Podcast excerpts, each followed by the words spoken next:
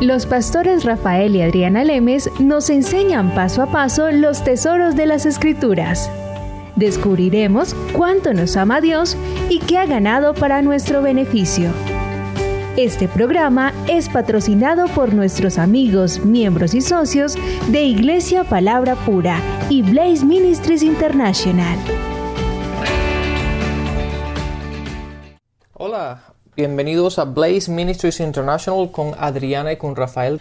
Y antes de seguir en, las, en los estudios que hemos venido haciendo los últimos programas sobre finanzas y prosperidad, ah, queremos recordarte como siempre el que vayas a nuestra página web y ahí puedes encontrar nuestros emails y nos encantaría que nos puedas escribir y darnos testimonios, alguna palabra con respecto a los programas, lo que has estado oyendo, lo que has estado aprendiendo, como también puedes escuchar los programas que han salido anteriormente a la radio siempre lo estamos subiendo a la página web para que puedas seguir escuchando y escuchando la palabra. Siempre recuerda que la fe viene por el oír y el oír la palabra de Dios. La palabra no dice que viene por el haber oído, pero dice la fe viene por el oír y oír la palabra de Dios. Eso implica que hay una consecutividad, hay algo que tenemos que, hacer continuamente en nuestras vidas y siempre, siempre estar edificándonos, aprendiendo, siempre creciendo.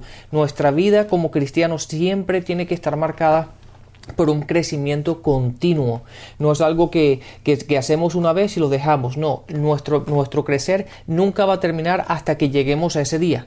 ¿Verdad? Pero mientras que estemos en esta tierra siempre vamos a tener que seguir aprendiendo, creciendo, desarrollando. La palabra nos da luz, pero la revelación de la palabra es progresiva. Es por eso que siempre tenemos que seguir caminando y caminando y estableciendo y caminando los principios bíblicos para seguir creciendo, uh, creciendo en el conocimiento de la palabra y también, obviamente, te puedes ir a la parte de devocionales, donde te puedes inscribir para que recibas uh, un devocional de lunes a viernes uh, con la palabra de Dios. Bueno, entonces Adriana, quiero empezar este programa. Tú acabamos de regresar hace unos cuantos días de Texas del estado de Texas donde estábamos enseñando el, el, instituto bíblico allí y una señora se acercó y te comentó sobre un testimonio que quería darte y sería tan interesante que lo compartiéramos para que la gente oiga lo que está pasando en otros lugares también. Sí, nosotros tenemos bastantes pues testimonios, pues ya como no estamos hablando de sanidad sino de finanzas, pero nos ha llegado al correo Rafael muchos testimonios de acerca de sanidad. En este caso, eh, la clase que teníamos que dar en Texas era sobre los pactos bíblicos. Y en este tema que nos había correspondido, fuimos a enseñar entonces obviamente el pacto con Adán, el pacto con Noé, el pacto con Abraham, el pacto con Israel y el pacto con David, el nuevo pacto, ¿cierto? Y cuando estábamos ahí, yo les dije lo siguiente, eh, dentro de los estudiantes que hay, son más o menos que 170 personas. más o menos. 180 personas, eh, la mitad son pastores. Ahí hay mucha gente que está metida eh, como ministros del Evangelio, pero están haciendo este instituto bíblico que dura tres años. Y cuando fue mi turno para enseñar, yo les dije, cualquier pacto que ustedes estén haciendo, con Dios diferente al pacto de la cruz es ilegal. Si ustedes están diciendo, Dios, yo quiero hacer este pacto por la sanidad de mi hija, hagamos este pacto y tú y yo estamos diciendo que la llaga de Cristo no fue suficiente pacto. Hmm. Por lo tanto, ustedes no están recibiendo lo que Cristo hizo y creen que van a hacer con Dios una concesión diferente. Hmm, eso está bastante fuerte, ¿no? Así les dije. Obviamente eso le pegó a gente que estaba ahí eh, estudiando. Claro, estaba porque, ahí porque últimamente ha llegado esto y está mucho en la televisión, haga su pacto o establezca su pacto. Y, entonces la gente se ha metido esto en la cabeza que tengo que hacer mi pacto para obtener, ¿verdad? O básicamente, digámoslo de una manera así, para comprar la bendición. Entonces esa clase fue, bueno, creo que fue hace dos meses y ahora hace tres semanas que volvimos a dar la siguiente clase, una señora de las estudiantes eh, se me acerca me dice, necesito hablar con usted. Yo, cuénteme qué pasa. Me dice, ¿se acuerda cuando usted dijo lo, lo de los pactos? Que cualquier persona que haga o quiera hacer un pacto diferente con Dios está diciendo que la cruz no fue suficiente. yo le dije, sí, señora. Entonces yo dije, bueno, menos mal mi hijo testimonio, porque si no, mira, yo dije, ¿quién sabe qué me va a decir? Entonces me dijo, pues eso nos pegó tan fuerte a mi esposo y a mí, que cuando llegamos a la casa nos arrodillamos y le dijimos, Señor, perdónanos. Perdónanos porque no sabíamos esto y lo que hemos hecho fue tratar de conseguir contigo algo diferente a lo que Cristo ya ganó. Entonces yo le dije, ¿cómo así? Explíqueme. Me dice, una vez alguien dijo que hiciéramos un pacto con Dios y que en este pacto con Dios bueno, que se iba a regar el aceite en una piedra y que esa piedra la pusiera en una propiedad que no hubieran vendido o algo así parecido.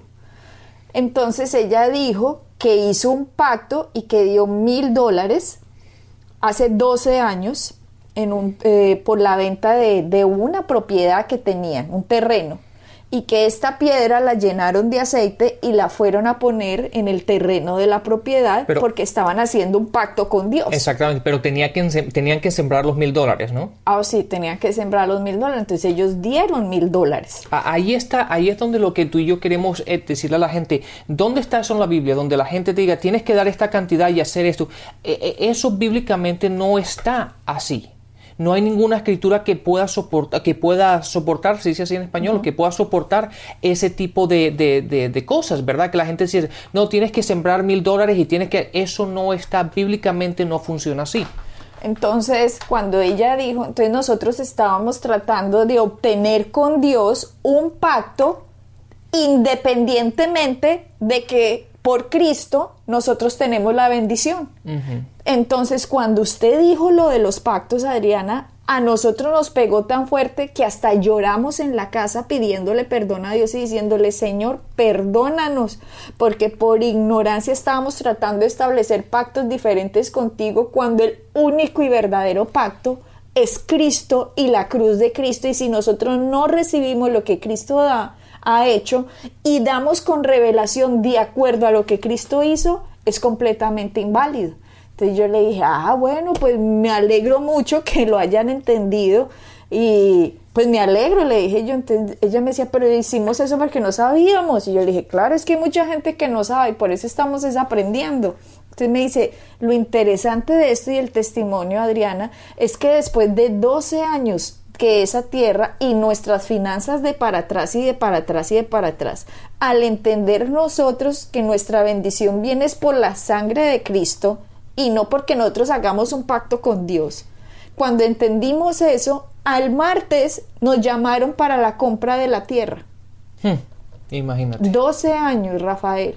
O sea, hay cosas espirituales que van a frenarte a ti si no entiendes que estás debajo de Cristo y si no recibes lo que Cristo hizo el resto que haga, yo no sé usted con qué Dios estará haciendo pactos, pero con Dios no se pueden hacer pactos diferentes a lo que Cristo hizo. La forma de aproximarse a Dios es, gracias Cristo, porque hiciste por mí. Cuando uno entiende esta revelación, uno se vuelve un dador, sabiendo que el Señor quiere lo mejor para uno.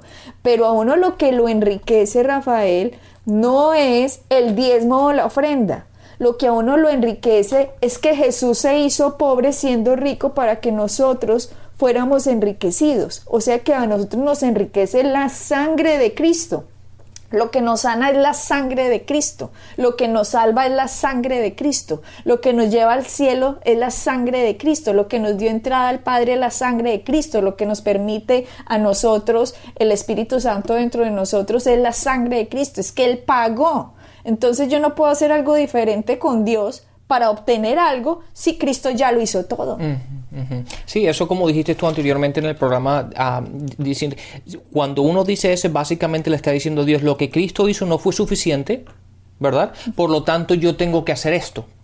Entonces, estás invalidando la palabra invalidando lo que Cristo hizo en la cruz y tú básicamente estableciendo tu propia justicia, diciendo Dios, Cristo no, fue suficiente, por lo tanto, yo bajo en mi propio poder, bajo mi propia justicia, establezco un pacto contigo. Ahora la pregunta es, ¿quién eres tú para establecer un pacto con Dios? Cuando tú eres la, tú no eres el creador, tú básicamente has sido la criatura creada, ¿verdad? Entonces, de hecho, en Isaías encontramos ese versículo donde la, palabra dice, ¿y quién eres tú? ¿Verdad? Que cuestionas al creador. ¿Quién eres tú? ¿Quiénes somos nosotros? Porque básicamente, ¿cómo, cómo en nuestra justicia, de hecho en Isaías también dice que nuestra justicia, basada en nuestras propias obras, es como trapos sucios delante de Dios. Entonces, ¿quiénes somos nosotros para establecer nuestra propia justicia y establecer nuestros propios pactos con Dios?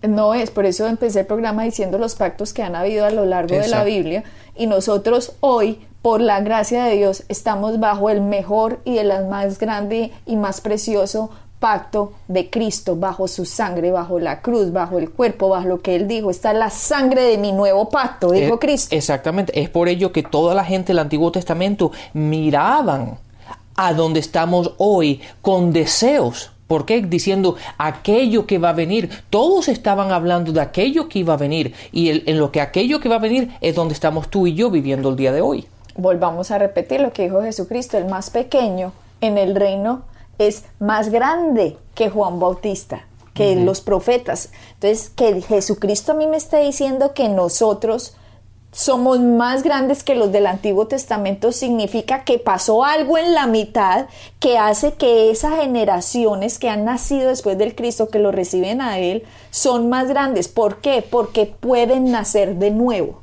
Mientras que en el Antiguo Testamento no hubo uno solo que haya podido nacer de nuevo. ¿Por qué? Porque el pago no había sido hecho.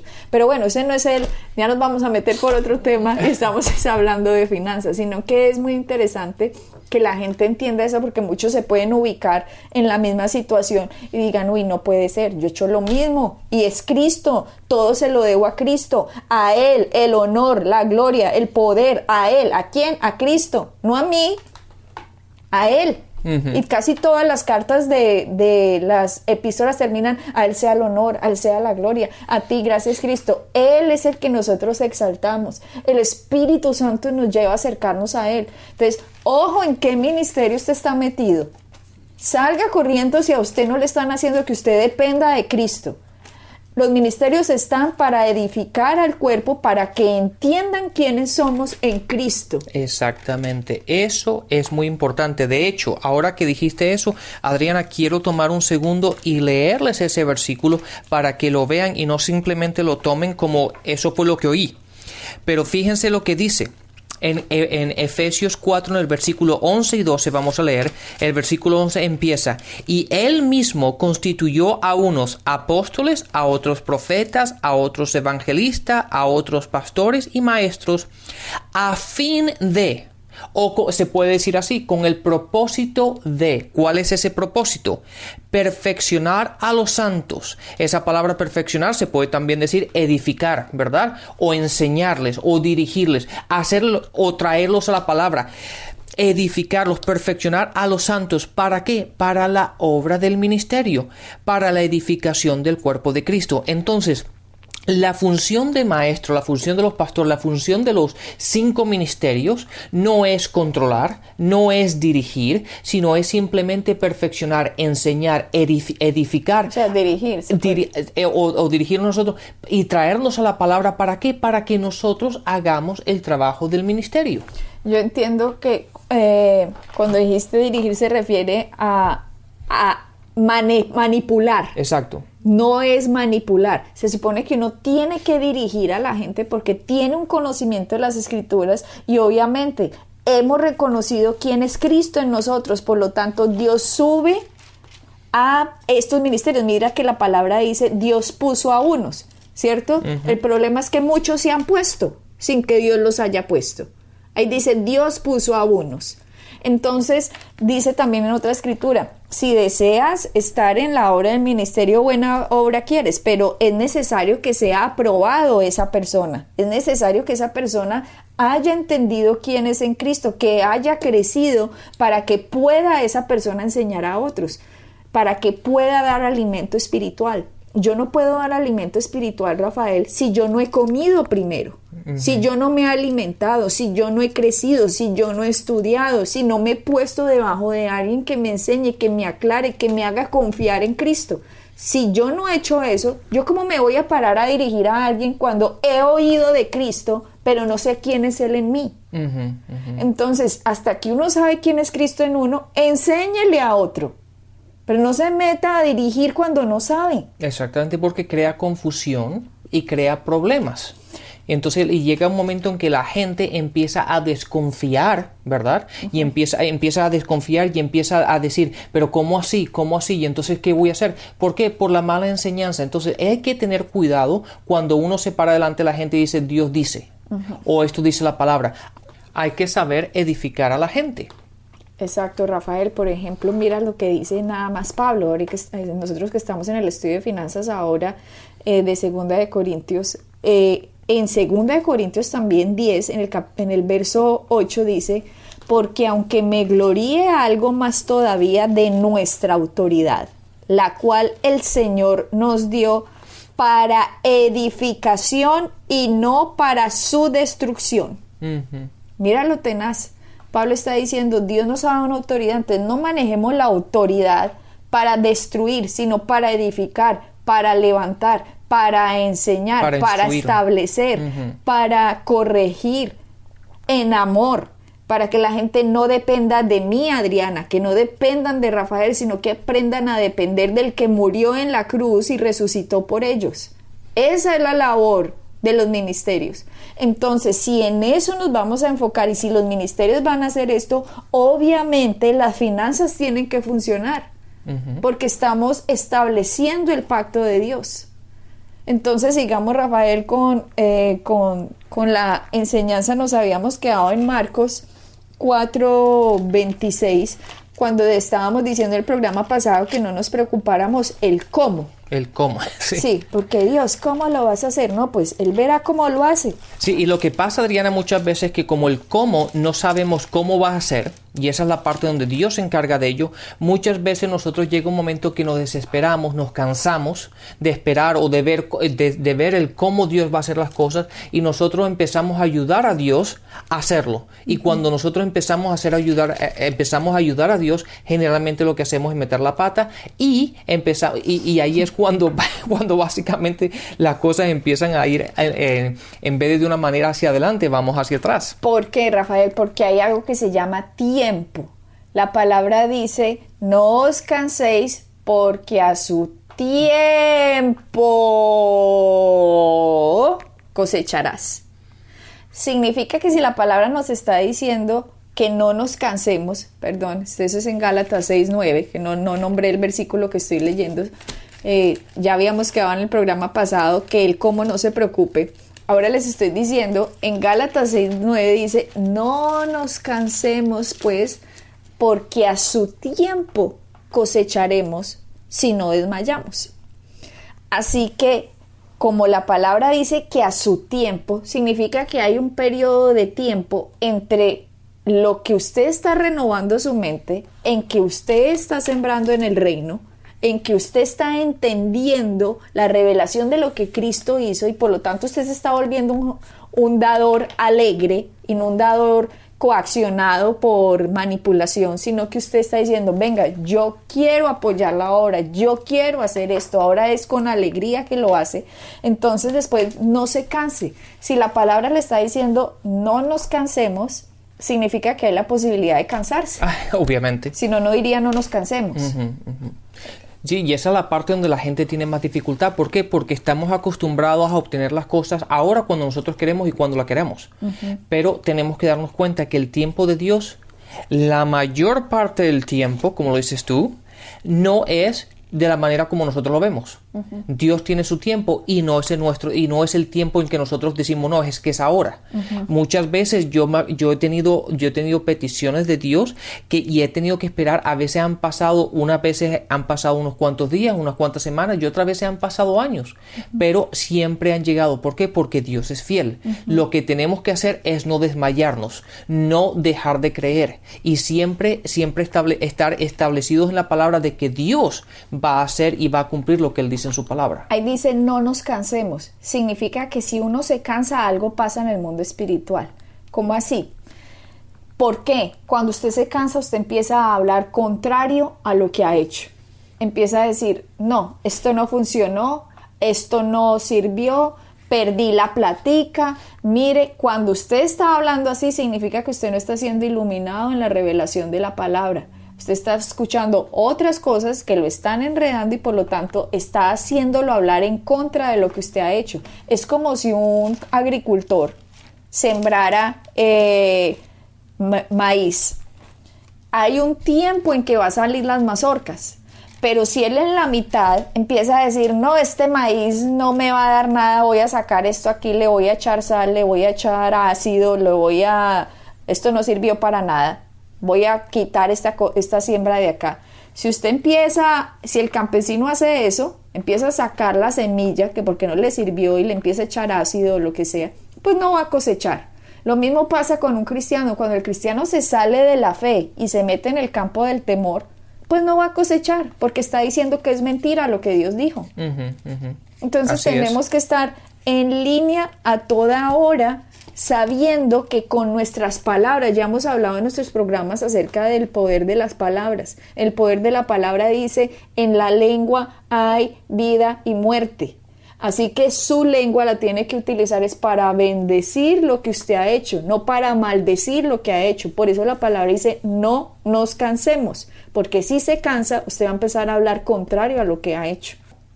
En el versículo que habíamos visto de Marcos 4, 26, 29, que dice, que no sabe el cómo el campesino. Obviamente el cómo no lo sabemos nosotros también. Recordemos que Jesucristo cuando hablaba de parábolas estaba hablando de paralelos. El mundo espiritual funciona de una forma paralela como funciona el mundo natural. Igual fue Dios el que creó el mundo natural. Entonces ese sistema de siembra y cosecha del campesino siempre lo traía Jesús a nosotros para que nosotros pudiéramos identificar de la misma forma cuando nosotros estamos sembrando en el reino de Dios cómo viene la cosecha y con la cosecha tiene su tiempo. Por eso dice no nos cansemos. Y por eso Hebreos 6:12 dice por la fe y la paciencia se heredan las promesas. Las promesas. Exactamente, cuando el campesino siembra, tarda un tiempo en que la semilla empiece a crecer, a brotar, ¿verdad? Y muchas veces, aunque la, semilla está debajo de la tierra y aunque la semilla empiece a crecer, nosotros no la vemos. ¿Por qué? Porque tarda unos cuantos días, a veces semanas, en que salga, en que salga de la tierra. El crecimiento está debajo de la tierra y eso representa básicamente el mundo espiritual. En el mundo espiritual hay, movimientos, hay crecimiento, hay, hay algo que está pasando, pero si nosotros nos desesperamos y empezamos a a, sacar las semillas de la tierra, nunca veremos el propósito que tenían. Y eso es lo que le pasa a la gente. Ahí es porque la palabra dice, y el sembrador se, se levanta día y noche y, y, la semilla brota y crece y él no sabe cómo. Exactamente pasa en el mundo natural. Nosotros, nuestra función simplemente es sembrar el regar nuestra semilla, ¿verdad? El regar con, con ah, eh, hablando de una manera positiva, dándole gracias a Dios por la cosecha, pero después el permitir que Dios haga el crecimiento, que Dios se encargue de eso, como lo vimos en el programa anterior en 1 Corintios 3:6, que la palabra dice Pablo sembró, Apolos regó, pero Dios es el que da el crecimiento. Entonces, en eso es que tenemos que descansar y no nos desesperemos al punto de que tengamos que hacer algo como para ayudar, a Dios porque no vemos la respuesta. En su tiempo vamos a ver la respuesta. En su tiempo Dios va a hacer lo que Él va a cumplir. Dios no es un Dios, eh, no es un hombre que miente. Por lo tanto, si su palabra lo establece, así va a ser. En Marcos 4, 28, hablando de que, que nosotros no sabemos el cómo, en el 28 dice, porque de suyo lleva fruto la tierra, primero hierba, luego espiga, después grano lleno en la espiga. Está mostrando el proceso de crecimiento como tú lo acabas de decir, que primero sale una, un tallito, después le saldrá una hojita, después le sale una espiguita y después de la espiguita, ¡pum!, sale la cosecha, que es el fruto, que es lo que nosotros estamos esperando. Entonces, en ese proceso de crecimiento, mira que la semilla va mostrando ciertas cosas, asimismo en nuestra vida.